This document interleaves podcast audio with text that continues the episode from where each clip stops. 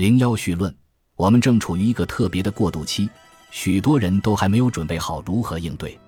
如果我们能够采取正确的措施，这种过渡会成为真正的礼物。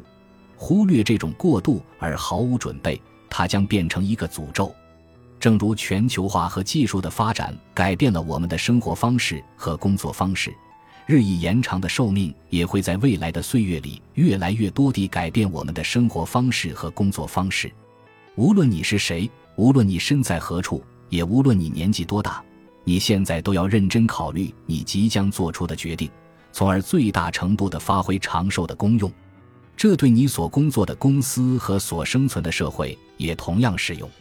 我们的寿命将比任何历史时期的人类寿命都长得多，也会比我们目前做人生决定时参照的榜样长得多，比我们的当前经验和制度安排所假设的寿命更长。许多事情都会发生变化，而且这种转变正在发生。你需要为此做好准备，并适应这种转变。这也是我们写作本书的目的。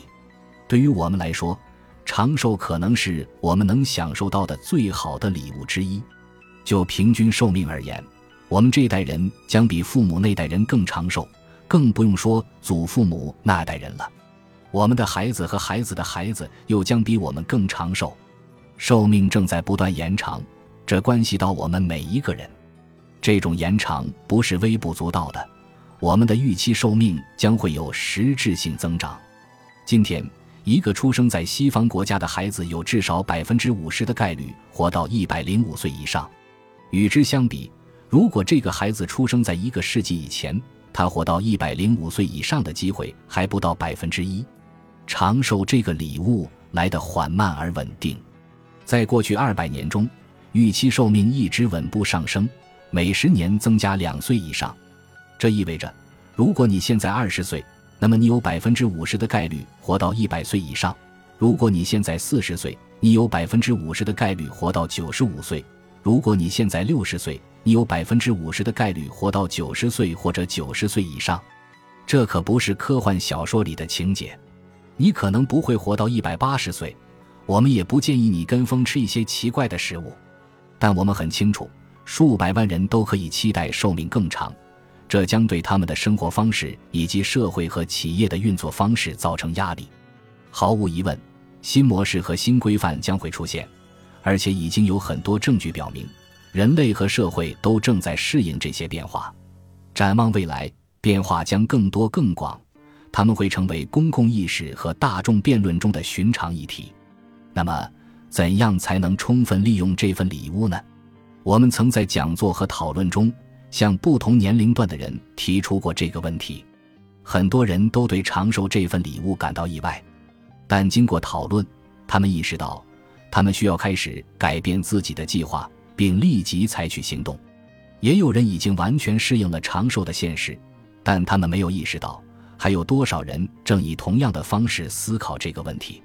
长寿是一个至关重要的话题，可为什么大众传媒却对这个话题置若罔闻呢？这实在令人困惑，毕竟长寿影响的不是一小部分人，而是每一个人。